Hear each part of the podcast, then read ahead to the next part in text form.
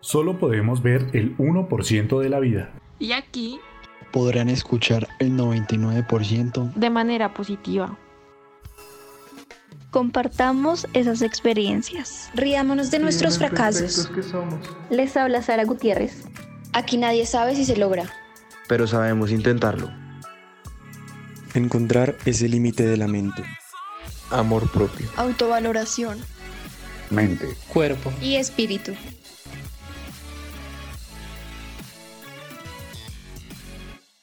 Hola a todos, espero que estén muy bien.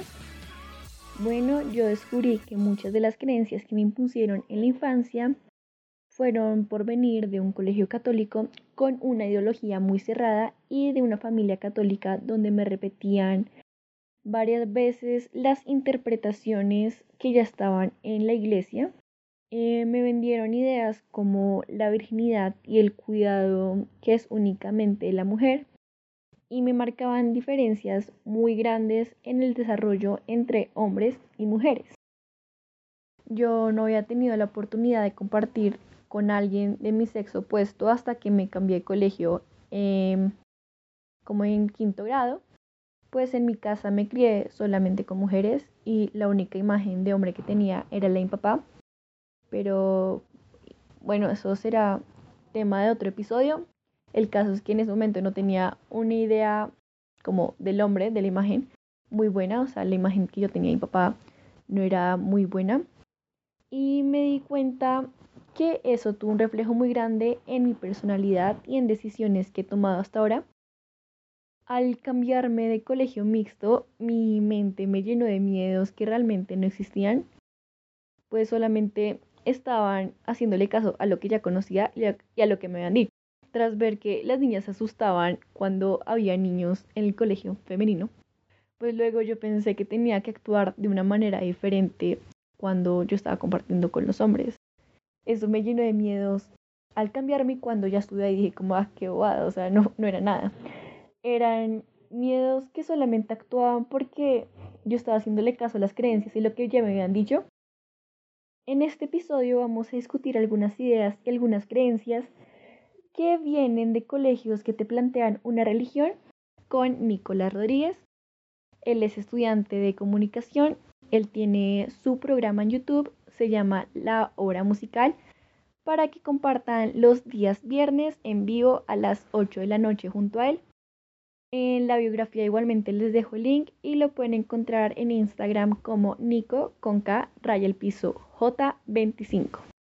También estaremos hablando vamos a escuchar el punto de vista de Nico frente a temas paranormales y les contaré un, suceso paranormal que cambió por completo mi desarrollo en la infancia y en la adolescencia y me cambió la manera de ver mi vida, de las cosas que quiero y también hizo que despertara que mis objetivos pues de la vida y el proyecto de vida cambiara por completo. Listo, hoy estamos acá con Nicolás Rodríguez. elegí a él porque ha pasado por muchas situaciones que creo que compartimos. Él también se graduó de un colegio que solamente era un género y le inculcaron una religión que muchas veces nos desvía pues, de nuestras propias creencias. Hola Nico, ¿cómo estás? Sarita, ¿cómo estás? Me alegra acompañarte en esta ocasión grabando este excelente programa y sí, lo que tú dices es verdad. Yo me gradué de un colegio que hasta sexto, primero de bachillerato, como lo conocen muchos, em, fue masculino, fue completamente masculino. Entonces tuvimos ese poco tiempo de cuatro o cinco años en que, los, que pudimos convivir con personas de otro, pues de otro sexo y de la misma edad. Y pues bueno, estamos aquí compartiendo un ratico con buenas historias. Muchas gracias por la invitación. Nico, muchas gracias. Nico, ¿y a ti qué te parece eso de estudiar en un colegio donde solamente hay un sexo o donde te inculcar una religión muy cerrada? Bueno, en la primera de un solo sexo es que mm, existe como la posibilidad de que los mismos estudiantes no reconozcan que existe algún otro sexo con el que se pueda convivir. El caso de los niños pequeños que solamente pues estén conviviendo con, con niños, con hombres, lo veo como complicado porque no desarrollan, no digo sexualidad, sino como ese conocimiento aparte de poder vivir con otra persona, de poder estar en un entorno igual, en un entorno educativo, con lo que es una niña. Y te tengo un caso específico que en el colegio más o menos quinto de primaria se detectó que gran mayoría de los hombres que estábamos, digamos, por, en esa generación o, o promoción, un porcentaje muy pequeño estaban teniendo pues, una inclinación homosexual, ya que no tenían como ese conocimiento de, pues, de estar con otra mujer. Em, y lo de la religión, yo me gradué de un colegio católico, yo soy de, egresado del Agustiniano Norte, ellos son de la Orden de Agustinos Recoletos, y desde pequeño, yo estuve desde primero, desde pequeño siempre nos obligaban, obligados a asistir a las misas, actos religiosos y bueno, y todo tipo de cosas que miércoles de ceniza, eh, había una ceremonia, me acuerdo tanto que se llamaba mm, la coronación de la Virgen de Fátima, si no estoy mal. Y ahí, y ahí nos obligaban a ir. Entonces, muchas personas o muchos jóvenes, digamos a esa época de, de sexto para, pues hacia acá, hacia once, mmm, ya empezaban como a tomarlo tedioso, como tomarlo como que es un acto de que ah, otra vez toca volver o otra vez toca participar y no se permitía como el libre desarrollo, la libre expresión de, que, de lo que uno pensara sobre la religión. Y si uno lo llegaba a hacer, entonces uno entraba en conflicto con los curas, que eran los que dirigían en el colegio. Y es que así es en todo en la vida, o sea, mientras más uno le digan que haga algo, menos lo va a querer ser. Digamos, a nosotros nos inculcaban como que teníamos que guardar nuestra virginidad o que deberíamos ser súper cultas, no hablar con los hombres, súper separadas. Y si tú ves en los colegios femeninos, es donde más mujeres se encuentran que son súper locas. O en la parte católica, que hacen ritos espirituales o se ponen a jugar cosas satánicas en los salones. No sé si tu colegio pasó lo mismo. Bueno, la verdad, siéndote sincero, el colegio tenía como mucha precaución en eso. Ya en, en grados inferiores, no sé, desde séptimo en adelante, sí hubo como ese, mm, como esa intención de que nosotros los jóvenes de ese momento tuviéramos como ese cambio y expresáramos que no era lo que nos gustaba.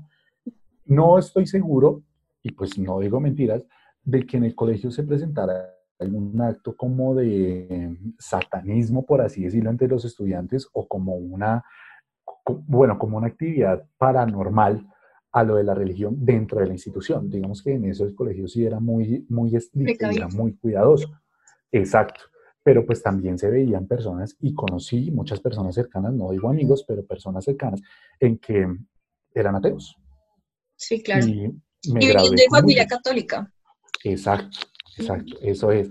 Y, y lo mismo, tengo un, un compañero, un amigo, gran amigo, que mm, toda la familia de él es católica, pero, o sea, imagínate lo, católico que son personas de clase alta, media alta, y que desde pequeños, desde los abuelos, bisabuelos, tatarabuelos, hasta los papás, y más que todo la mamá, son súper creyentes. Pero pues el hermano y él, como por ese mismo tipo de ya me cansé de creer o no creo o me lo impulsaron obligado, eh, lo dejaron. Entonces ya para ellos no es relevante lo que están pensando y a ellos no les importa. Entonces, el que dirán, que hace mucho tiempo era como muy marcado de, uy, esta persona es atea con familia católica. Ya no existe. Entonces, ahorita eso ya, ya no es importa. libre. Pero de igual manera, me imagino que tu colegio salieron muchos sacerdotes o ninguno se fue por ese lado. Sí, en esa pregunta tengo como muchos casos, la verdad, pero en uno en especial me gradué con él el año pasado, se llama Joshua, y él, desde que lo conocí, siempre estuvo metido en las actividades eh, religiosas del colegio. Ahí había un grupo que se llamaba La JAR, que era Jóvenes Agustinos Recoletos, y pues desde que se creó ese grupo, él siempre estuvo ahí, y en este momento él está en Manizales en un seminario haciendo sus cursos para, para ser sacerdote. Entonces, hay exacto, de todo. Exacto, hay de todo. Si tú te das cuenta, ahora en los colegios, la modernidad, por así llamarlo, encontramos parejas homosexuales, ateos, eh, no creyentes, que bueno, judíos, bueno, en fin, encontramos de todo, pero no existe, o bueno, ya pasó como ese tiempo en el que las personas juzgan por lo que está pasando, porque entonces puede existir como ese roce entre el mismo tema, que si tú piensas diferente a mí podemos generar un choque de ideas terrible y se puede armar un desastre ideológico. No digo que una guerra, sino un desastre ideológico. Eso puede ser tenaz. Pero igual la gente ya tiene como más mente abierta y como que capta más las ideas de los demás, ¿no? Y en tu colegio, en donde, donde te graduaste, también estaba como muy inculcado ese tema de, de los actos litúrgicos y, y bueno, que tú tenías el camino de la religión. Bueno, no, es que yo estuve en un colegio col- católico también como a los, hasta quinto, por ahí. Y luego sí me cambié a un colegio mixto, también era católico, pero recibían de todas las creencias. Entonces ya no no nos obligaban a ir a misa ni nada. Entonces ya, pues mi familia sí fue católica y yo sigo siendo católica, pero me di cuenta que en el colegio católico que estuve sí me metieron mucho miedo y cuando me fui a cambiar a un colegio mixto, como que sentía que frases que me han dicho en el colegio católico sí me daba miedo hacia los hombres. O sea, cuando me fui a cambiar a un colegio mixto sí tenía un poco de miedo. No sé cómo fue tu cambio. No, em, yo la verdad, toda mi vida escolar, em, yo estuve en un solo colegio. Yo estuve desde primero hasta once. Y lo que te digo, más o menos en, en quinto, exactamente, fue que llegaron las chicas Ah, ok. al colegio, mismo colegio. pero, pero la particularidad es que cuando llegaron, la reunieron a unas, a, pues en un solo curso a las mujeres. Entonces eran más mujeres, menos hombres. Entonces me acuerdo tanto que era quinto A, porque en el colegio era quinto A, ABC, bueno, por todas las letras, el abecedario, mejor dicho. Y em, en un solo curso colocaron las mujeres. Y lo que tú dices, ellas eran muy reservadas, ellas andaban en su grupo de mujeres, era muy, muy raro ver que alguna otra, bueno, un hombre, un hombre que más o menos le pongo que teníamos por ahí entre 10, 12 años, se les acercara a una chica. Entonces, eso era como complicado. Y hasta los mismos profesores y coordinadores impedían eso. O sea, imagínate como, como ese, esa contraposición que había entre el personal de colegio, de que los hombres en su grupo, las mujeres en el otro. Claro. Entonces, a nosotros también se nos hacía, o bueno, en mi caso, pues se me hacía como absurdo porque pues, toda la vida viviendo con hombres, conviviendo con hombres, para que llegaran un grupo pues muy grande de mujeres y dijeron, no, las chicas tienen que estar en un grupo, hombres en otro, y ustedes desarrollense allá y las otras al otro lado y nunca van a poder convivir. Es que es el problema, pone una barrera muy grande entre los dos géneros y eso crea muchas dificultades. Exacto. Entonces, y yo no sé, cuando yo estuve en el, en el colegio, Ujú. desde quinto, desde sexto, perdón, que ya se empezaron como a mezclar los grupos, pero ahí también había el error de que un curso de 32 personas solamente colocaban 6 o 7 mujeres. Uy, Imagínate eso. Y eso vivió toda la vida hasta 11. Y pobres niñas también. O sea, imagino que se sentían como inferiores. Exacto. Y yo en séptimo tuve una relación con una chica, fue mi primera novia, la verdad. Pero mm, con ella también tuvimos ese mismo problema, de que los papás no la dejaban tener novio en el colegio, porque lo mismo, eran muy conservadores de que el colegio solamente se iba a estudiar, que eso es lo que nos meten en la cabeza, de que el colegio única y exclusivamente se va a estudiar, Sí. y no se podía, no podía convivir con nadie más. Y el hermano, que también estaba en ese momento en, en el colegio, ya estaba en un grado mayor, un noveno, décimo, algo así, era lo mismo. Entonces, él nos veía como cada rato juntos y como que nos hacía esa mirada de que, hey, sepárate de ella, ella no Ay, puede estar no, contigo. Era súper complicado Dios. que hasta llegó el momento de que la titular del curso nos separó. No. Culpa de la mamá, o sea, imagínate eso, la mamá llamó, ella vivía a dos cuadras del colegio, no te miento. Ajá. Y yo creo que un día fue normal hablar con la profesora y llegó el tema de la relación y la señora nos apartó, la, la mamá nos apartó. Y tú no le dijiste nada, o sea, no tiene la oportunidad como de decir lo que tú pensabas.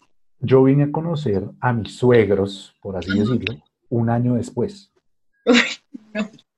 Imagínate eso, que hasta la misma titular del curso Ujú. nos hacía, nos hacía separados. Nosotros estábamos en los puestos de, juntos, estábamos Ujú. al lado, y un día normal llegó y dijo, hey, para afuera, ustedes se separan, nos mandó para cada uno una esquina, dijo, ustedes en el salón no deben estar juntos, y se lo dijo a todo el mundo, si ustedes los ven juntos, los separan. O imagínate cómo fue el proceso que hasta los coordinadores se metieron ahí, y el colegio prohibía eso, que hasta en el manual de convivencia, te lo juro, lo colocaron en negrilla en mayúscula sostenida, no se deben tener relaciones, no se deben tener ningún tipo de relaciones amorosas, bueno, en fin. Y de ahí fue que el colegio empezó desde su manual de convivencia y de la alta, pues de los altos administrativos a prohibir todo tipo de acto ahí, después de que llegaron las chicas. Nunca había eso, pero llegaron ellas, pasó lo de nosotros, porque desde ahí fue que pasó y colocaron esa regla. O sea, imagínate que hasta lo institucionalizaron. No fue, ustedes se separan, sino institucionalizado. Y eso, yo la verdad pensé que el gobierno lo rechazaría por desarrollo de género, pero no, eso es sumamente aceptado. Y me imagino que lo hacen desde la religión, porque en los otros colegios que no son religiosos no hacen eso. Exacto. Entonces ellos dicen lo mismo, lo que tú decías, una mujer tiene que llegar conservada hasta el matrimonio. Y mira, escucha, exigen el matrimonio en la religión. O sea, lo exigen. Eso también es muy lógico. Exacto, o sea, es que ahí tú lo dices, eso es lo contradictorio. Lo que te digo, la religión lo establece, de que las mujeres deben llegar al matrimonio vírgenes, porque eso es lo que dice, respetar a la persona con la que van a estar, pero ya no, o sea, eso ya no importa. Eso también va a estar ligado con la forma en que la persona se desarrolle y también el pasado que haya tenido con su familia. Lo que tú decías, las personas, los papás, abuelos pueden ser muy católicos, pero va a llegar un punto en el que ese lazo se va a romper, porque es que ya estamos en otro tiempo, en otra época, en el que las personas piensan libremente. Y lo que decía, te lo juro, decía una profesora en 11, si ustedes quieren tener sexo, salir, tomar, rumbear, hacer lo que ustedes quieran, háganlo. Siempre y cuando ustedes se cuiden y no cometan ningún acto. Y ahí fue que llegó el tema también de que la religión propia del colegio lo impedía. Y digo, es que la religión del colegio ustedes no los puede obligar a hacer cosas fuera del colegio que el colegio lo exima. O sea, Ustedes no pueden hacerlo fuera del colegio lo que ustedes quieran, en su vida lo que ustedes quieran. Pero acá dentro del colegio hay unas reglas, catolicismo, ustedes las tienen que cumplir, pero fuera ustedes pueden ser lo que quieran, hagan lo que quieran, desarrollense libremente. que no nos incumba, literalmente. Exacto, exactamente. Ese es el punto. Entonces, estamos en una sociedad que está marcada por muchas cosas institucionales reglamentadas y estamos en una sociedad en las que nos gusta romper las reglas con justificaciones. Entonces, jóvenes, digamos que a la edad de nosotros, 19, de los 15 en adelante, que ya son jóvenes, por así decirlo, ya se están desarrollando libremente y están haciendo cosas pues, que a ellos se les da la gana. Pero siempre y cuando estén pensando en el bien. Eso es lo importante. Eso es verdad. Y, de, o sea, en tu casa, ¿qué te inculcaban a ti? ¿O tú con qué creencias te quedaste? Mm, Sarita, la verdad, desde muy pequeño, en mi casa siempre, siempre, siempre han sido católicos, siempre. Por parte de mis abuelos, bueno, toda la familia, literal. Eh, pero yo sinceramente he llegado a un punto en el que digo, yo puedo ser creyente, pero a mí no me gustan los actos religiosos. A mí, la verdad, no le veo como la intención de un acto religioso. Entonces, yo, la verdad, iba a misa, pero de un momento acá dije como que, ¿cuál es la intención de ir a una misa? Si una misa es escuchar lo que dice un libro, que son las reglas, o sea, son reglas, y pedir por lo que uno necesita. Entonces, uno lo puede hacer en la casa también. Todo el mundo, dime si no, todo el mundo en las familias colombianas tiene una Biblia. Sí. Exacto. Y todo el mundo se puede arrodillar y sentarse a pedir lo que uno quiera. Pero entonces, ahí yo me di cuenta de que, o sea, no, eso es, completamente diferente y esa fue una de las peleas que tuvimos en el colegio a final de año. Toda la promoción se, se, se pues se sostuvo de no ir a una misa. Y eso fue un problema gigantísimo. Me imagino. Además que, o sea, para mí la relación con Dios es como uno solo, o sea, no tiene que meter, tiene que estar inculcada en una religión como tal, porque la religión lo modifica mucho y le mete muchas cosas que literalmente no es ese amor que supuestamente pues nos da Dios, que es incondicional, nos llena de culpa. Sara, ¿y tu familia desde pequeña, bueno, cómo fue, cómo esa creencia o, o qué te inculcaron? Ok, pues a mí la que me enseñó como el amor de Dios o como la religión fue mi abuelita. Y, pero después me pasaron cosas paranormales, que es ahorita vamos a pasarlo, que vi que hay otras dimensiones y hay mucha energía. O sea, que uno puede buscar a Dios eh, de una manera por fuera de la religión y que um, la culpa o las cosas que te mete la religión no son verdaderas. Yo por mi parte, digamos, por la parte de la virginidad, sí soy muy precavida de eso, pero o sea, no como virginidad, sino como acto sexual, porque sí siento que uno se puede contaminar estando con muchas personas, pero no tal así como de virginidad como tal. Eh, um, por parte de asistir a misa y eso lo hago no porque sea pecado no asistir, sino porque de verdad me gusta y siento que es como un tiempo de reflexión y meditación y de encontrarme con Dios. Pero no creo que la gente que no crea en la religión católica o la gente que busque a Dios o esa energía de otra manera esté pecando. Exacto, es que lo que te digo, eso fue, puede que existan. Y desde pequeño yo me acuerdo que en clases de religión, porque hasta el colegio tenía clases de religión, em, de la misma manera en que ellos lo trataban, de la misma orden, nos enseñaban que existían pecados capitales, eh, ¿cómo eran los otros? Eh, ellos nos metían, nos sembraban como ese terror, por así decirlo, de que decía, un pecado capital es no compartir. Y uno decía, ah, entonces tenemos que compartir todo porque es un pecado, si no es un pecado. Eh, que la gula, bueno, la gula, digamos que sí es considerado un acto contradictorio, pero para que lo establezcan como un pecado, yo digo como que, a ver, o sea, es como muy raro. Es que en cierta medida sí tienen razón con algunos pecados, pero no son tan exagerados como los, como los plantean. Exacto, exacto. Lo, lo, mismo que decían con lo de los mandamientos. Entonces, unos que sí son supremamente importantes, que en eso sí estoy completamente de acuerdo, que para mí el más relevante es eh, respetar a padre y madre, que es uno de los que más se aplican y de los que más se deben tener como esa conciencia de que hay que respetarlos. Digamos que hay unos que son relevantes, la verdad no me los sé completos, pero el que más me da, como que más me marca es ese. Entonces, lo mismo, lo mismo que tú dices, es como sembrar ese, esa cosita, ese miedo de que si usted no lo cumple, usted puede ser una persona mala y va a pecar. Y bueno, usted puede hacer un poco de cosas que no le van a gustar al, pues, al, al Dios que uno crea, a los diferentes dioses. Y si usted no lo cumple, es una persona mala. Y desde pequeños nos enseña eso y uno crece con esa mentalidad de que tengo que hacer esto, esto, esto y esto para ser bueno. Y por obligación, no porque uno no le nazca. Exacto. Uno debería ser bueno porque pues le nace, no porque alguien más te va a echar la culpa o te va a hacer daño. Exacto, y, y, ahí viene lo que, lo que hablaba o lo que se hablaba en las clases de filosofía, y es que uno tiene que hacer las cosas racionando, pensando en el bien y el mal, la moral y la ética. Entonces, si usted hace las cosas bien, las personas que están involucradas en eso van a tener un recorrido benéfico completamente válido. Si usted comete un error y hay personas implicadas, pues todos se van al agua.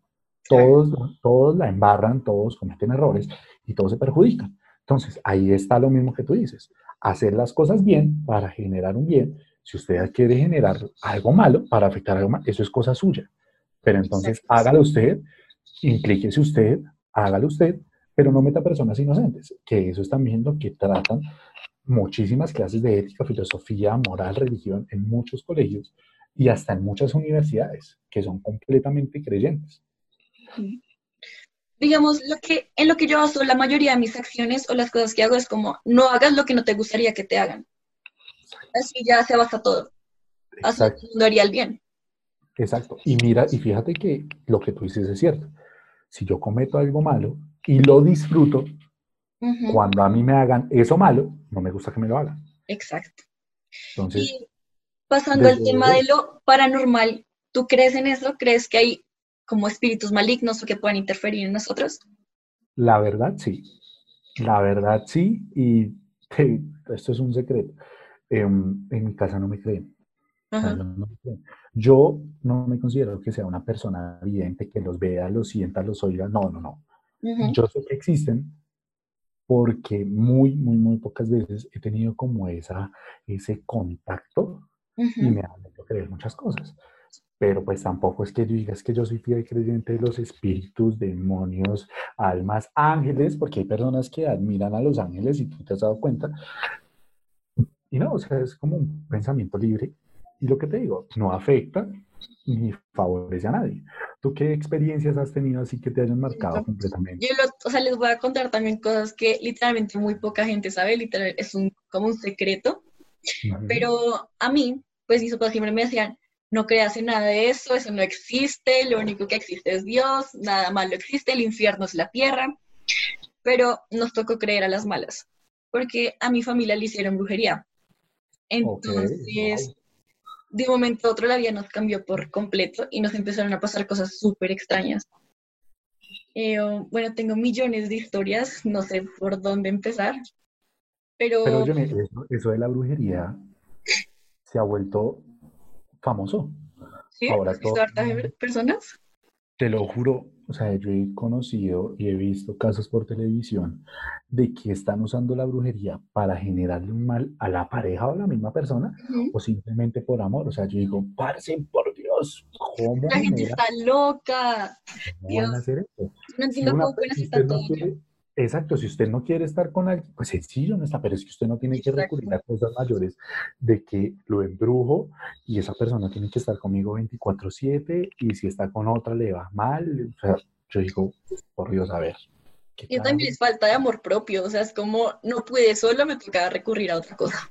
Eso es estar necesitado. Sí. Pero sí, increíble cómo la gente puede usar otras cosas que uno no se imagina para hacer daño. Mm, Te voy a contar Eso sí, eso te iba a preguntar. cómo empezó todo. Bueno, eh, como te dije, toda mi familia estaba súper bien, vivíamos súper bien, y de la nada, todas las puertas cerradas, ruina económica, eh, cosas, pero en serio, que uno no, no cree. La primera vez que me pasó algo raro, pues eso no tiene nada que ver paranormal, pero sí eran cosas que pasaban muy raras. Uno las ve como mundanas, o sea, cosas como, ay, me caí, pero de verdad como que tienen una trance- trascendencia y son cosas que no te pasan tan seguido. Digamos, la primera vez que nos pasó algo raro, estábamos en Santa Marta y queríamos dar un, pues un viaje como en un, en un, ¿cómo se llama eso? ¿Yate? Sí, ¿Barco? como en un yate, en un barco, es que no me acuerdo el nombre, pero sí era un barquito. Ok. en una lancha, creo que, ay, no me acuerdo. Bueno, el caso es que íbamos a ir a una, a una playa y las olas, Nico, te lo juro, empezaron a crecer muchísimo, pero muchísimo. Y en Santa Marta, o sea, el mar estaba súper bravo y um, estuvimos a punto de morirnos, o sea, de caernos de ese barco. Pero bueno, al final nos salvamos y llegamos. Eh, todos estuvimos súper asustados. La lancha brincaba horrible, o sea, como de película.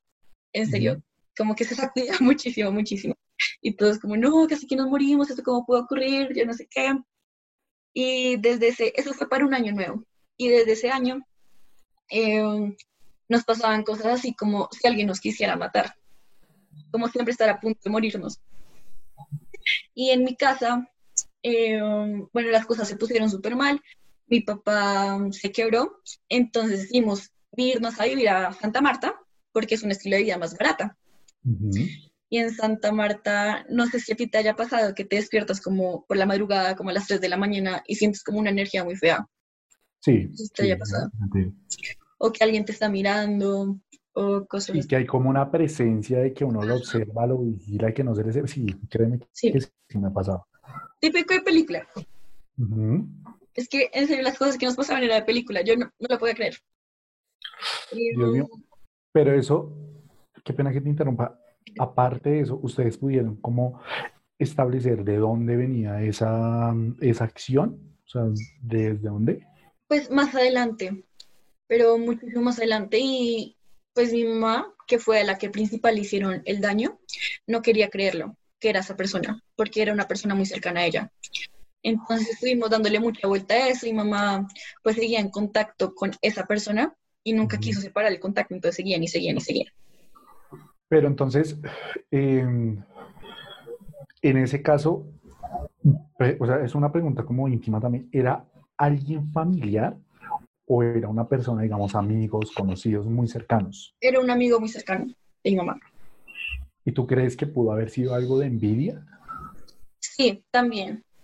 Porque como te digo, nosotros vivíamos muy bien y en mi familia somos cuatro niñas y todos veían que estudiábamos en colegios bien, teníamos una casa grande y todo. Entonces, en conclusión, al final supimos que era no solamente una persona, sino eran varias. Que sí estuvieron como dándonos pistas que nos querían hacer el mal. O sea, se, fue como un, como un complot, por así decirlo, para arruinarlos a ustedes.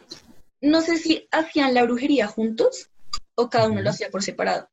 pero sí fue ruina pues de familia, o sea, que nos querían separar a todos, económica, de muerte, de enfermedad, o sea, nos querían volver nada, completamente nada. Uy, y bueno, ¿y cómo, cómo hicieron también como para desatar esa brujería? ¿Cómo hicieron para, um, para desterrarla? Em, tuvimos visitas de padres y de un amigo, pues, o sea, un amigo del padre fue a la casa y nos hacía liberaciones, oraciones. Por eso te digo que yo sí sigo creyendo, porque literalmente eso fue lo que nos salvó. Sí. y haciendo oraciones, porque yo creo que no es tanto por las oraciones, sino por el poder de las palabras. Tú sabes que cada palabra pues puede tener una reacción. Entonces, repitiendo esas palabras que sí te pueden sanar, eh, logramos salir y curar muchas de las cosas que nos estaban haciendo. Pero entonces, ¿solamente identificaron a esa persona que les hacía daño o como tal a todo el grupo que querías hacerle, o sea, que querían hacerle, lo separaran, los arruinaran, todo eso? ¿Los pudieron identificar o solamente esa persona que tú me hablas? Que la verdad la que tuvo más contacto con la persona que nos decía que nos hacían eso fue mi mamá.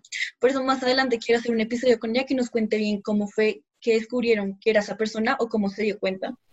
Porque, o sea, yo sentía las consecuencias que le hacían a mi mamá por ser la hija. O sea, uno tiene como esa conexión.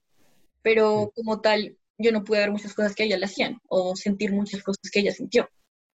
Es que en, eso, en esos casos las personas quieren ser reservadas con lo que les pasa. Puede que sea por pena, por miedo o simplemente porque quieren olvidar un suceso de su vida o un suceso familiar que los afectó completamente, como fue el caso que te pasó a tu familia. Pero pues menos mal pudieron como identificar bien esa parte. Y lo que tú dices, las palabras tienen valor. Entonces, uno refiriéndose o uno hablando puede mejorar muchas cosas, puede mejorar la relación con esa persona, impedir que pasen muchas y liberarse, por así decirlo, liberar todo lo que está pasando. Créeme que es duro. O sea, en mi, en mi, en mi caso yo no he tenido como tal esa, ese que, como ese suceso paranormal de brujería, eh, maldiciones, no.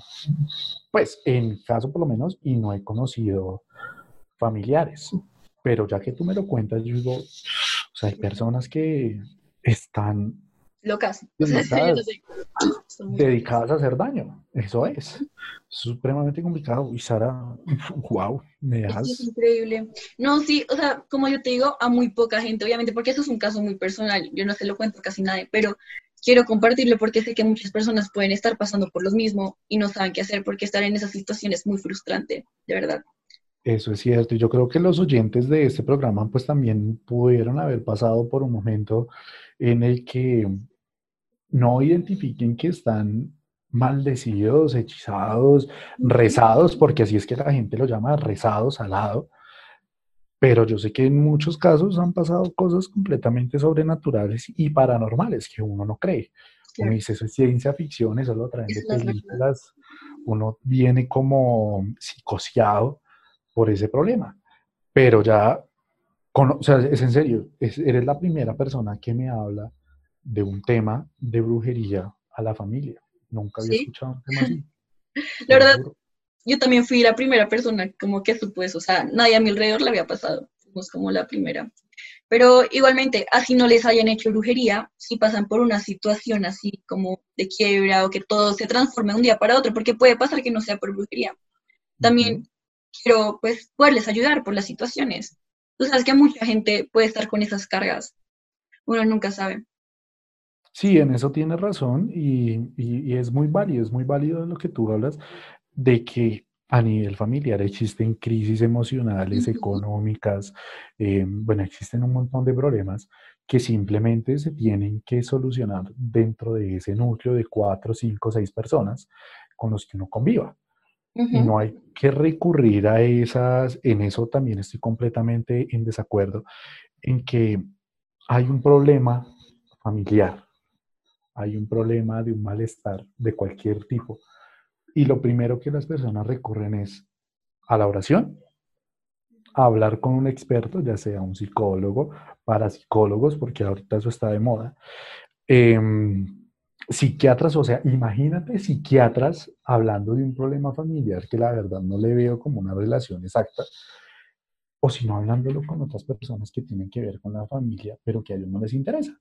Exacto, que nadie sabe la situación, solamente uno. No te pueden decir mil cosas externas, pero nunca te van a entender. Exacto. Puede que sea una rezada, una brujería o simplemente que, pues en eso sí creo, de que las cosas están escritas y que llegó el momento en el que usted tenga un tropiezo económico, social, cualquier vaina, pero lo va a superar. Pero no hay necesidad de ventilar el bendito acto em, a público, me refiero a la familia, pues porque yo digo, o sea, ¿para qué hay que contarlo?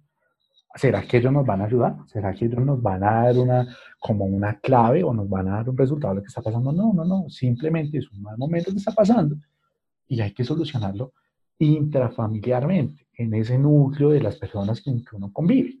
Lo mismo, puede ser paranormal o no puede ser paranormal. Si se tiene que solucionar, se soluciona. Y te lo juro, se lo critico mucho a una persona muy cercana a mía, de que hay un problema y directo va y se lo cuenta a otra persona. Entonces, sí va a ver. Sí puede haber de todo. Porque tal vez no se encuentre la solución en alguien externo, o sea, que te pueda servir como consejo y que no cometa los mismos errores que la otra persona comentó, pues cometió, pero hay que saber cómo dónde buscar la ayuda, porque mucha gente lo único que te quiere hacer es más daño o quiere, no sé, hacerte quedar mal, digamos. Es que, si te das cuenta, hay personas que aprovechan esa debilidad para, para, aprovecharse. Claro. quieren sacarle como todo el provecho a la debilidad de una persona para pedirle favores, para, mejor dicho, ahí, eso es como, en eso estoy de acuerdo que lo dice la religión, es que hay personas malas que se quieren aprovechar de personas buenas y eso no se debe hacer. En eso sí estoy completamente de acuerdo y es que respetar al prójimo, que eso es uno de los mandamientos, si no estoy mal, que es respetar al prójimo y, uno dice, o sea, ¿para qué carajo uno le quiere hacer daño a otra persona si usted lo tiene, si usted, amigos completamente, o sea, amigos cercanos, ¿Para qué? ¿Para qué lo quiere dañar? Eso es, o sea, es que es completamente contradictorio. Pero lo que te digo, Sara, puede que uno esté en desacuerdo, pero hay muchísimas personas o una gran mayoría que están de acuerdo en que se tienen que contar cosas o se tiene que contar con el apoyo de otra persona para poder salir adelante. En eso no estoy, o sea, eso no me parece. No sé si tú estés de acuerdo. Es que en parte, porque digamos, en esas situaciones, si nosotros no hubiéramos buscado ayuda en alguien externo, tal vez nos hubiéramos quedado ahí. O sea, como que la gente nos dice qué hacer, pero es trabajo de uno. ¿Sí? Nos guían, pero uno es el que hace el trabajo. En ese momento en que ustedes pidieron ayuda, fue una ayuda completamente profesional y necesaria. Muy necesario hacerlo. Pero lo que te digo, existen muchísimas personas que, oh, tengo un problema. Y hacerse la víctima, es el problema, que se hacen la víctima. No buscan solución, sino que dan el problema. Entonces generan ese tipo de lástima y que usted Ajá. a esa persona. Y puede que sea de mucha confianza, de plena confianza, pero uno no sabe las intenciones que en la mente tenga. O sea, es que eso es lo otro. Uno puede ver muchísimas cosas exteriormente, en los gestos, en los ojos, en las palabras, porque las palabras tienen poder, pero uno no sabe las intenciones que la persona tenga por dentro, si lo quiere ayudar o simplemente lo quiere terminar de arruinar también yo puedo decir, y estoy agradecida porque también nos encontramos con gente que solamente nos quiso hacer el bien y que en cualquier momento estuvo pendiente, pero también hay gente que te voltea la cara, así sea súper cercano. Exacto, eso, es, eso, es, cierto, eso es, eso es, verdad. Pero bueno, mejor dicho, en este mundo existen muchísimas cosas de que son, son contradictorias. Para muchos son cosas completamente buenas, para otros son completamente malas. Pero siempre, siempre va a existir ese choque de ideas, choque ideológico, en el que unos estén completamente a favor y otros ese es en contra. Nunca va a haber, nunca va a existir una, una verdad. una verdad, exactamente. Esa es la palabra. Nunca va a existir una verdad. Este mundo está completamente lleno de cosas de que a uno le generan un enigma, a uno le generan una confusión y se generan hipótesis aparte de a partir de lo que está sucediendo. O sea, es completamente raro. Pero lo paranormal sí existe. Sí, pues sí, es el objetivo. Como las cosas que a ti te pasen, te quedas. Si te sirve para avanzar, bueno, quédatelas. Si no, pues recházalas. Exacto. O sea, de uno, y ese, ese dicho es muy famoso y eso me gusta, es que de las experiencias se aprende, de los errores se aprende. Ajá. Pues, exacto. Igual en el momento uno dice como, no, porque esto me pasa a mí, pero luego uno se da cuenta que pues lo necesitaba para evolucionar, para crecer. Exacto. O sea, lo que te digo, eso está escrito y si tuvo que pasar es porque algo mejor, Ajá, va a sí creo, va a venir, van a llegar. Sí. En eso estoy, en eso, en eso, eso lo creo completamente y es un concepto que nadie me va a poder quitar. Y es que si a usted en este momento le está pasando algo malo, Va a venir algo mucho mejor. es porque va a venir muchísimas cosas buenas, que uno no se dé cuenta, porque puede que llegue en un lapso largo, pero que al fin y al cabo le van a ser benéficos a muchísimas personas, no solo a uno. Uno luego agradece.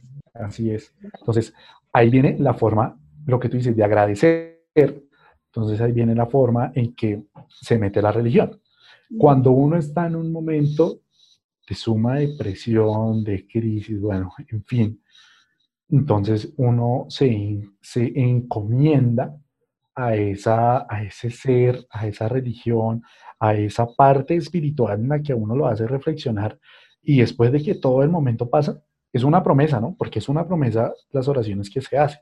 Ajá. Después de que uno pasa, las personas corren a agradecer, corren a cumplir las promesas. Entonces, y conozco varias personas, y te lo juro, aquí en mi casa, hace mucho tiempo, em, se hizo una promesa por parte de mi familia y que se cumplió. O sea, la verdad, eso fue de que mi hermano estuvo como en ese riesgo de poder, de poder y no poder, pues, nacer. Ah, Exacto. Entonces mi mamá hizo como ese, esa promesa a, mm, ¿cómo era que se llamaba? A Nuestra Señora de la Salud de Oaxaca, si no estoy mal. Y le hizo el milagro. y le hizo el milagro. Sí, claro. Y tú crees porque te ha pasado. Yo también creo porque me ha pasado. Pero pues si a uno no le pasa, uno no cree. Uno es muy terco. Exactamente. Y eso a mí, cuando me pasó, yo empecé a creer en lo paranormal. Yo, he tenido- yo, yo no he pasado, sinceramente, yo no he pasado por momentos como el que tú me acabas de contar, que es lamentable, pero yo sí he tenido como esas experiencias paranormales de que siento que hay personas acá. Yo sé que aquí en mi apartamento hay como esa presencia de que puede que nos esté vigilando, puede que simplemente esté rondando, porque yo lo siento y yo lo veo, y mi abuela es una de las personas que también cree en eso. Sí, ella, claro. no le, ella no le tiene miedo, te lo juro, Sara, ella no le tiene miedo a eso. Es que ya después que uno le pasa, uno es como, ah, no me van a hacer nada. O sea, uno, literal, como dicen, uno tiene que tener miedos a los vivos. Ujú, Exactamente. Y lo que yo le, lo que yo le decía a mi papá una vez, le decía, vea, si existiera como esa entidad maligna que está en ese apartamento, está en este edificio, porque aquí en el edificio hay, diría, si nos quisieran hacer daño, créame que desde hace rato, yo viviendo acá ocho años, desde hace rato nos hubieran hecho algo malo. Sí, claro. Eso no espera. Exacto, o sea, y uno lo siente, ya cuando está ese peligro cerca, uno, se, uno es precavido, esa adrenalina uno lo pone a, a pensar y uno dice, va a suceder o no va a suceder. O sea, está como también en la mente de uno la tranquilidad, el peligro y la adrenalina de lo que pueda suceder. Claro. No, igualmente es inevitable, pues, o sea, a mí ya me da menos susto, pero igualmente cuando uno siente una presencia, obviamente uno se asusta. Exacto, pero eso es normal, eso es normal, es un susto porque nadie está em, completamente, em, ¿cómo se dice eso? E- eximido de que algo paranormal le pueda pasar. Y te pongo un ejemplo claro. Hace, que eso fue hace dos años, si no estoy mal, en este mismo cuarto donde estoy en ese momento, yo me levantaba para, para arreglarme a las cuatro y media de la mañana. A las 5, a las 5 yo ya terminaba de alistarme, uniforme, todo, todo, todo. Y yo me sentaba a ver televisión aquí en la puerta de mi cuarto, en el estudio, muy normal, 5, 5 y cuarto. Cuando, y esto todavía no me lo creen, cuando hubo un momento en el que mi habitación estaba completamente desocupada, oscura, y yo sentí una mano que me estaba apretando el hombro, el hombro izquierdo. Pero te lo juro que lo hicieron con una fuerza Claro. increíble. Sí. Yo nunca he sentido nada así, o sea, yo nunca los puedo ver, pero sí los puedo sentir. O sea, como que yo siento que hay una presencia, pero nunca los veo físicamente ni, ni me han tocado. Exacto. Pero a mis familiares sí les pasó. Ese, y ese día te lo juro que yo pensé que había sido mi papá que estaba por acá escondido, yo no me había dado cuenta. Lo primero que yo hice fue pararme Ajá. y prender la luz. Porque lo que te digo, pensé que era alguien de mi, de mi casa, de mi apartamento, que estaba detrás mío haciéndome una broma. Y no, no había nadie, estaba completamente desocupado. ¿Y nunca más te ha vuelto a pasar? Después de eso, una noche, mm, no recuerdo el día ni la hora, la verdad, yo ya estaba dormido, eso tuvo que haber sido tipo 11, 10, 11. Yo estaba normal, estaba arropado, ya estaba dormido. Y yo sí sentí que alguien en la cama estaba caminando. Encima de la cama, encima mío. O sea, yo sentía los pasos en mis piernas, Ujú, como si se te parara alguien liviano, pero que estuviera ujú. caminando. Como un gato, ¿sí? Exacto, exactamente. O sea, como que algo muy liviano, pero haciendo pasos. Y yo en ese momento no tenía mascota, yo nada, éramos solo cuatro. Y ya eran altas horas de la noche. Y yo digo, a ver, o sea, eso no pudo ser alguien que se metió así como así. Porque mi cuarto, mi cuarto es pequeño, entonces no hay escondite, no hay nada. Entonces, en eso también me di cuenta. Y otra cosa que me di cuenta es que las puertas de mi closet pueden estar cerradas toda la noche, pero a la madrugada están abiertas ¿Todos los días? todos los días. O sea, que sí hay alguien. Y, y es que en, este, en el terreno donde está construido como tal la- ¿El los edificio? apartamentos, eh, antiguamente, no, pues no me consta la verdad, pero antiguamente decían que esto era un matadero. Claro, entonces está llenísimo. Siempre cuando está encima de un cementerio donde hubo muchas muertes, siempre pasa. Exacto. Y una señora, una viejita, que lleva aquí viviendo como desde que se crearon, bueno, desde que se construyó toda esta, esta- estos apartamentos, a ella también le han pasado cosas que son inexplicables. Y ella lo dice, es que aquí, aparte de que hubieran matado animales, por aquí pasó un montón de gente, se pudo haber muerto un montón de gente, y esas almas quedan como ahí, no en pena, sino como que quedan rondando, como Sí. protegiendo, digamos, pueden estar protegiendo algo que uno nunca, eh, pues uno nunca ve o nunca puede sentir, pero pueden haber personas que están cuidando como tal algo, algo no material, sino algo también espiritual, algo, alguna espiritual. presencia, al- algo que puedan No estar están apegados a algo acá en la tierra. Exacto. Y no se van. Que eso es lo que pasaba. Yo no sé si tú alguna vez lo viste, esa- ese programa de, de RCN, el de ellos están aquí, Ajá. que personas que se quedaron en un hospital, en una calle, en una casa, porque simplemente no se quieren desprender de algo que para ellos fue importante y que sigue ahí, no presencial, sino que sigue ahí en, una, en Sí. un contexto normal. Enérgico. Sí. Exacto, pero lo que tú dices, pueden existir presencias buenas, presencias malas. Pero si existieran presencias malas, pues obviamente ya hubieran querido hacer daño desde el momento en que uno llegó, desde el momento que uno habitó. O solamente te quieren molestar. O sea, muchas veces no quieren como tu cuerpo ni nada así, sino solamente quieren molestar. Exacto, solamente quieren llegar a eh, distraer o perturbar pues, lo que uno haga. Pero es lo mismo, hay personas que se, se congelan de ese pánico de que hoy lo siento, está aquí tras mío, me pasó, lo vi y como que quedan con ese, esa secuela psicológica, esa secuela mental de que pasó y va a volver a pasar y yo sé que están aquí y están, o sea, hay personas que quedan completamente marcadas, como hay otras, por ejemplo, en mi caso, de que ya lo ven como una cosa normal, porque eso es algo normal. Sí, yo pues cuando, después de que nos pasó todo eso, yo quedé más susceptible a ver cosas, pero pues tampoco nada. Pero una vez una amiga fue a visitarnos a la casa y en esa Ujú. casa es como donde estaba todo centrado, como todo el mal. Y estábamos, pues en algunos lugares de la casa se sentían más las cosas. Eso es normal como en todas partes, que hay sitios que se sienten como más pesados. Y estábamos en mi baño y nos estábamos arreglando para salir.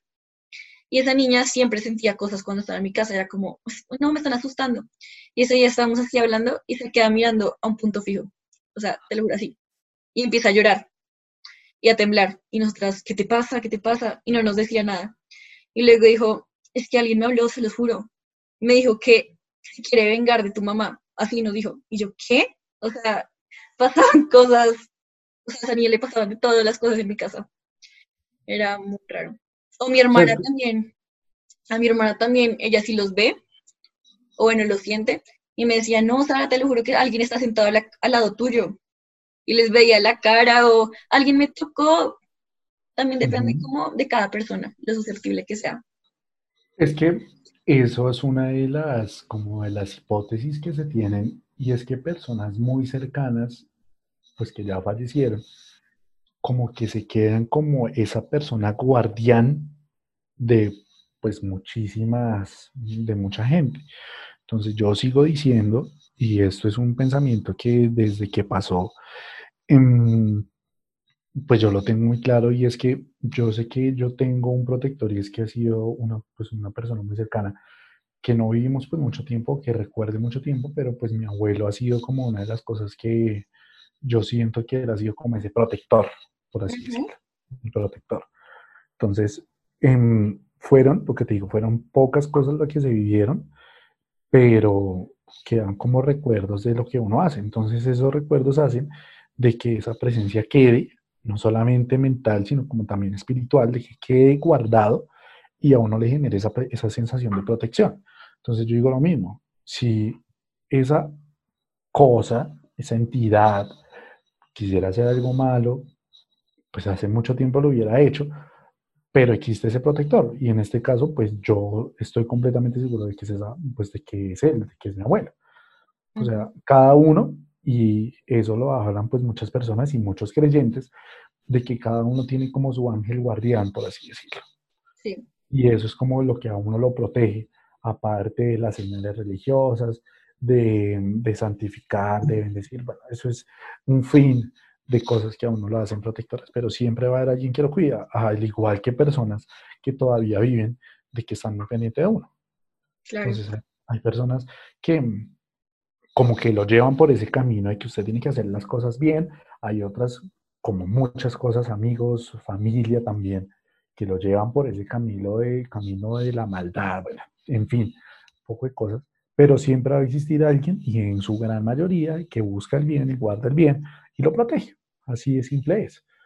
Entonces, y lo que tú dices, y eso de lo que pasó con tu hermana, yo también tuve, pues no tuve la experiencia, pero un compañero mío del colegio el año pasado me decía que la hermana pequeña, esa niña debe tener ahorita unos 4 o 5 años, que cuando nació en el apartamento él veía a un viejito y el viejito se sentaba a jugar con él. Ay, Dios. ¿Y la niña qué, qué hacía? Nada. La ¿La niña, no hacía pensaba nada. que era real o qué? La niña pensaba que era real. Oh, no. Entonces se sentaban a jugar como si nada, con sus juguetes, la verdad no sé qué era, pero como si fuera un amigo imaginario, que pues en los niños es muy normal, ¿no? Y se sentaron a jugar así como si nada, y Sebastián me decía, mi compañero, mi amigo, me decía, esa chica, esa niña no hacía nada, o sea, ella se quedaba ahí como si nada, y bajaba un momento a otro y le preguntaban qué estaba haciendo, no, que jugando con un señor. Pero en la casa solamente habían tres personas, "Mm, pero estaba jugando con un señor. También hay casos psiquiátricos, ¿no?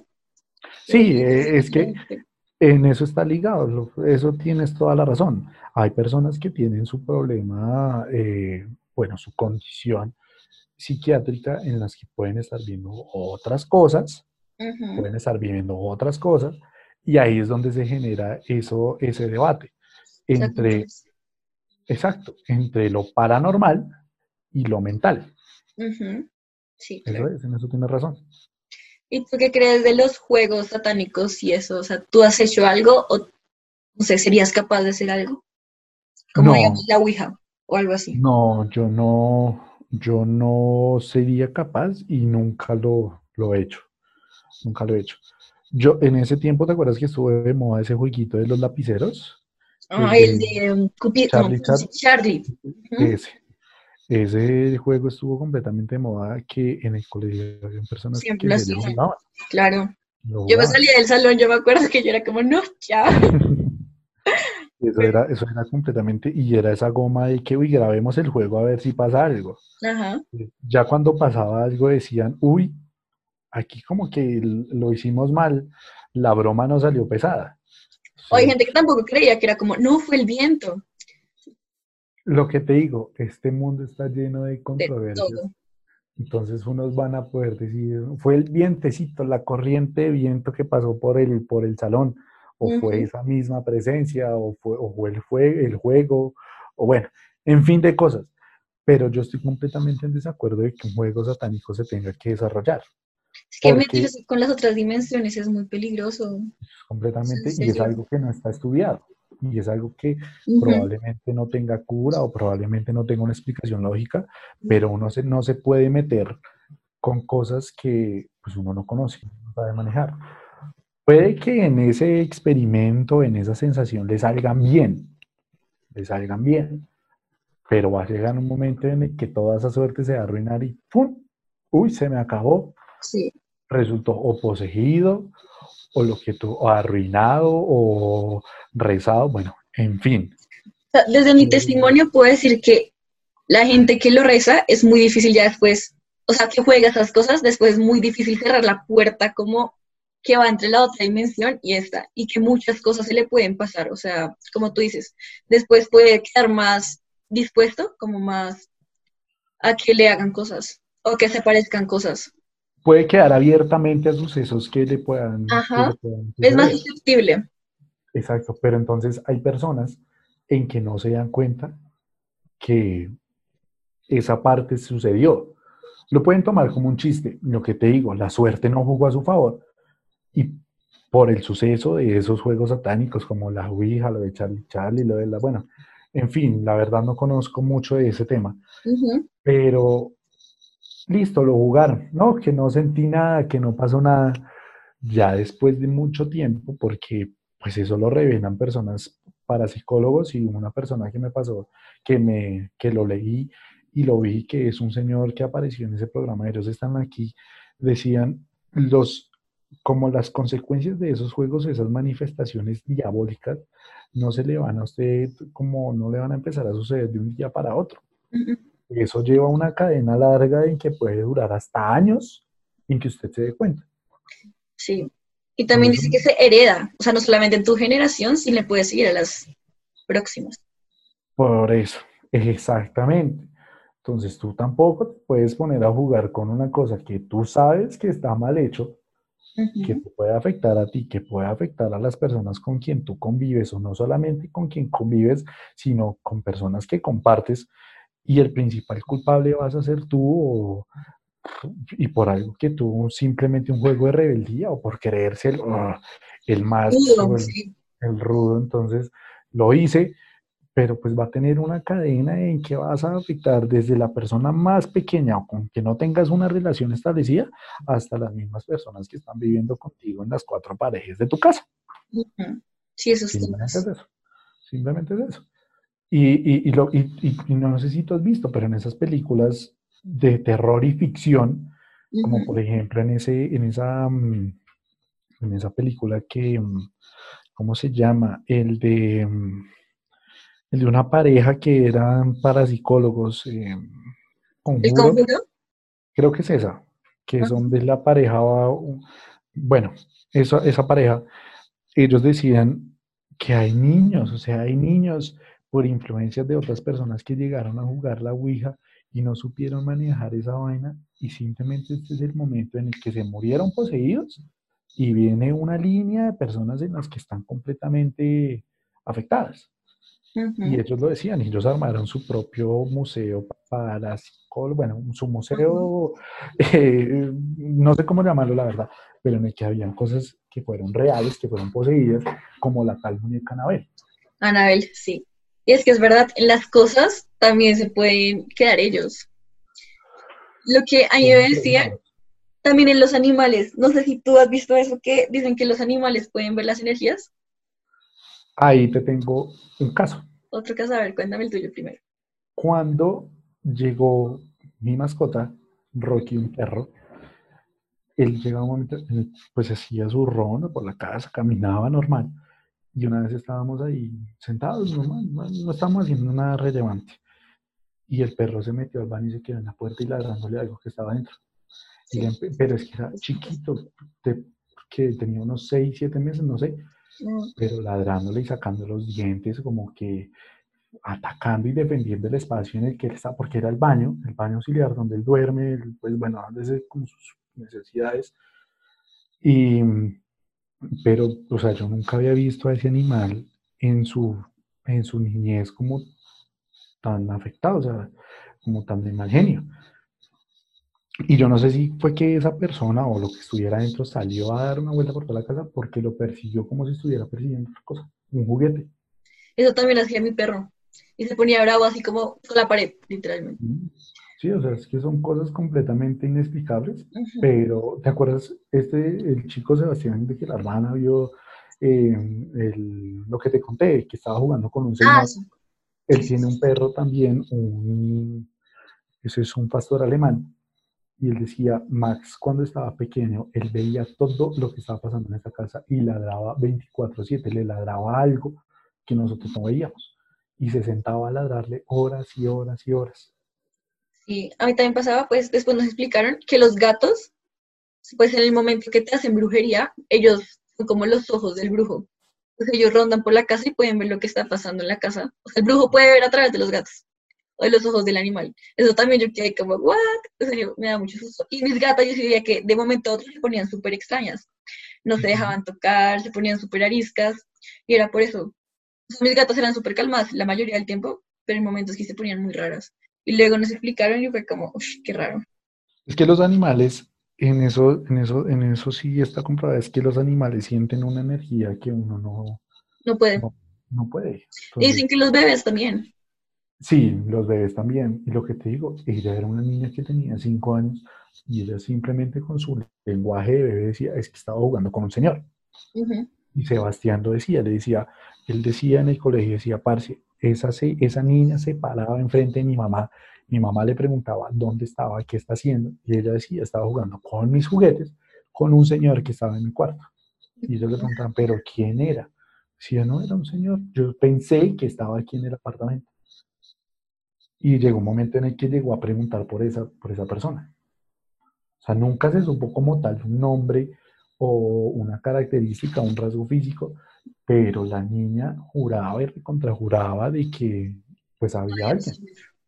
O sea, lo que tú dices es verdad, los bebés, y eso sí, los parapsicólogos y este señor que te digo, ellos están aquí, él decía que, y él lo expone, de que los animales, los bebés, pues animales bebés, animales grandes, y los bebés como tal, después de que desarrollen esa capacidad de ver, no analizar ni pensar, porque pues un bebé obviamente no va a pensar como una persona mayor, sino de como ver y convivir, pues van a empezar a experimentar cosas que uno no puede ver.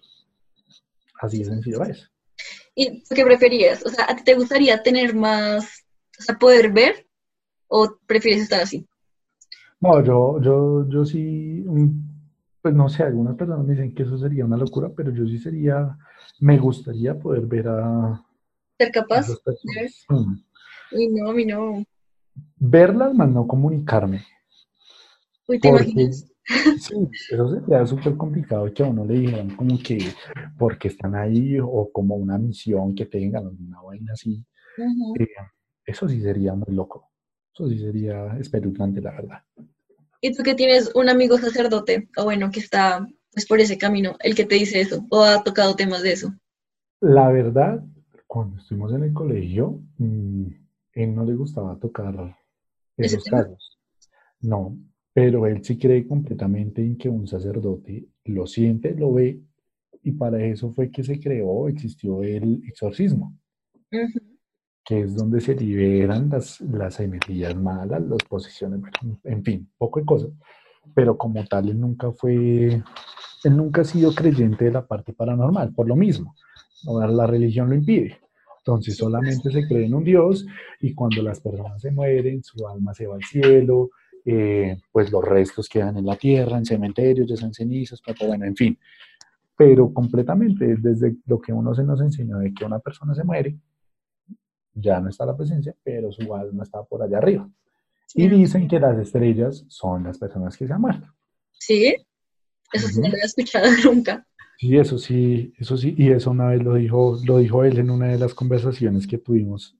Es más, te lo juro, una vez que estábamos celebrando un cumpleaños, él, ese, ese pobre chino estaba en una borrachera terrible, estaba mal. Y nos dio por hablar el tema de un amigo mío que es ateo, y nos pusimos a hablar del tema, y el man dijo, te lo juro, estaba con la cabeza hacia atrás, perdido, perdido, perdido. Dijo, miren al cielo. Cada una de las estrellas son cada una de las personas que han fallecido. Nosotros quedamos como, no digo, no digo la palabra por respeto al público, pero yo que como que, ¿en serio? y, le dice, y le dije, oiga, yo no sé si usted, usted es de la borrachera lo que está diciendo. Pues está no bien. Le, no le creí en el momento y yo dejé pasar el momento y nos pusimos a hacer un poco de cosas.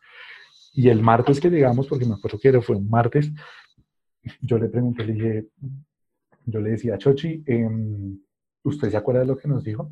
Me dijo, ¿qué? ¿Lo de las estrellas? Y yo, uy, parce, ¿en serio? ¿Era verdad? No, sí, no le miento, allí pregúntele al fray y yo, uy, María. Perdón, perdón. Yo, uy, La verdad, ya no digo que no creo en nada. Pues de pronto, quién sabe. Sí, o sea, hay, hay muchísimas cosas en los que uno, en los que uno pues debe creer, no debe creer, debe aceptar o debe rechazar. Y me acuerdo, me acuerdo que una vez mi papá, después de que le conté una de las cosas que me pasó en un apartamento, que bueno, esa fue una de las, como de las mm, más espeluznantes, la verdad. Eso fue hace que como unos cuatro o cinco años, si no estoy mal. Yo estaba sentado almorzando. Em, yo después me vine a dar cuenta que, bueno, eso fue una- un susto mío, de que el plato se empezó a mover, pero resulta que estaba mojado. Yo, bueno, tan, importa. Ujú. Yo lo coloqué encima de una bandeja seca, un- una coca seca, y la coca se empezó a mover, o sea, se empezó a mover. Y dije, no, esto ya no es que estén mojados, no, no, no, no, no, no, no, esto no es así. Se cerró la puerta de la cocina, que es una puerta de cuenta ver como la de los restaurantes que se abren y se cierran para, lo- Ajá. para ambos lados. Sí. Se cerró y la puerta pues es muy difícil de cerrarla de, pues, de, un, de un soplo o alguna vaina. Es muy difícil, uno tiene que mover. Se cerró. Se cerró normal. Y yo sí sentía que en la casa tocaban, aquí en el apartamento tocaban como si estuvieran martillando. Y dije, bueno, eso debe ser alguna vaina que están haciendo por allá arriba. Bueno, resulta que esa noche, pues bueno, esa tarde, me llegó la noticia de que mi bisabuela pues había fallecido.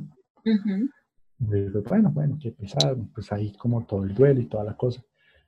Y después de que pasó toda la, pues como todo el tema, eh, fue un diciembre, nos pusimos a hablar con mi abuela, con la hija de mi bisabuela, y, pues yo le conté, y me dijo, yo no le conté nada a nadie, pero ese día yo estaba en la casa de su abuela, yo me bajé a, pues, la casa de hacer el almuerzo, tal, toda la vaina, y yo sí sentí como si en el, como un presentimiento y como una advertencia de que algo iba a pasar.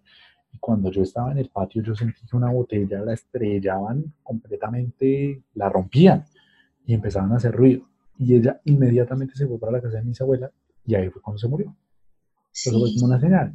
Y después mi tío, también hablando de lo mismo, me dijo, hermano, ese mismo día, yo creo que a la misma hora que usted le pasó, yo tenía una botella de corona encima del televisor y esa botella la empujaron y la estrellaron contra la, contra la pared. Y a mucha gente le pasa que le dan como la intuición de que alguien se va a morir. Y más los familiares.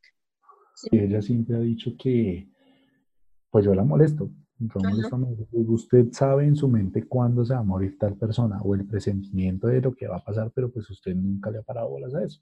Uno piensa que es normal. Sí. Ella, dice, yo le digo, ¿usted piensa que es normal? Y me dijo, no, ¿sabe que no? De un momento para acá, eso fue unas conversaciones que tuvimos ahí. Una vez que nosotros volvimos de Bogotá, yo llegué aquí al apartamento, yo lo revisé, estaba completamente bien. Y ella es fiel creyente de que una persona que fue muy cercana a la familia desde pequeño es su ángel guardián y es una persona que le cuida la casa. Entonces, si tú la ves, ella puede llegar de un viaje largo, de mucho tiempo que no esté en su casa, y ella va pasando por toda la casa agradeciendo por el cuidado. Entonces, como si nada, como si fuera una persona que está completamente... Ella pasa por los cuartos, por las cocinas, por la cocina, por el comedor, todo agradeciendo por el bien de la casa, por la cuidado de la casa. ¿Y tú qué? ¿Estás de acuerdo con eso o no? Pues en algo sí estoy de acuerdo, lo que te digo. Alguien, uno tiene a su espalda una persona que lo cuida y estoy completamente seguro de que la persona que ella habla, de la persona que es, yo digo, ese es el, el protector de ella. Ese es. Y lo que digo, en, en los años de que pues ellos han venido acá a Bogotá, nunca ha sucedido una tragedia y que ustedes estuvieron fuera de la casa uno o dos meses, pues es muy raro que ellos estuvieran tanto por acá en Bogotá pero nunca ha llegado a pasar nada malo.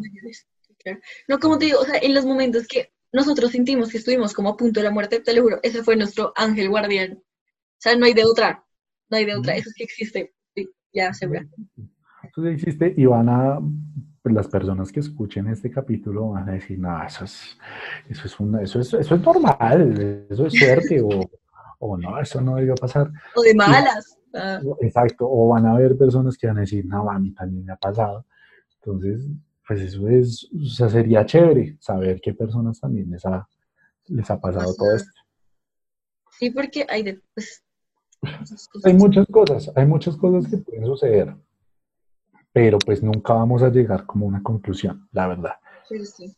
Es chévere compartir como cada experiencia para ver qué, qué cogen de eso y pues ojalá pues crean antes que les pase, de verdad, crean antes que les pase.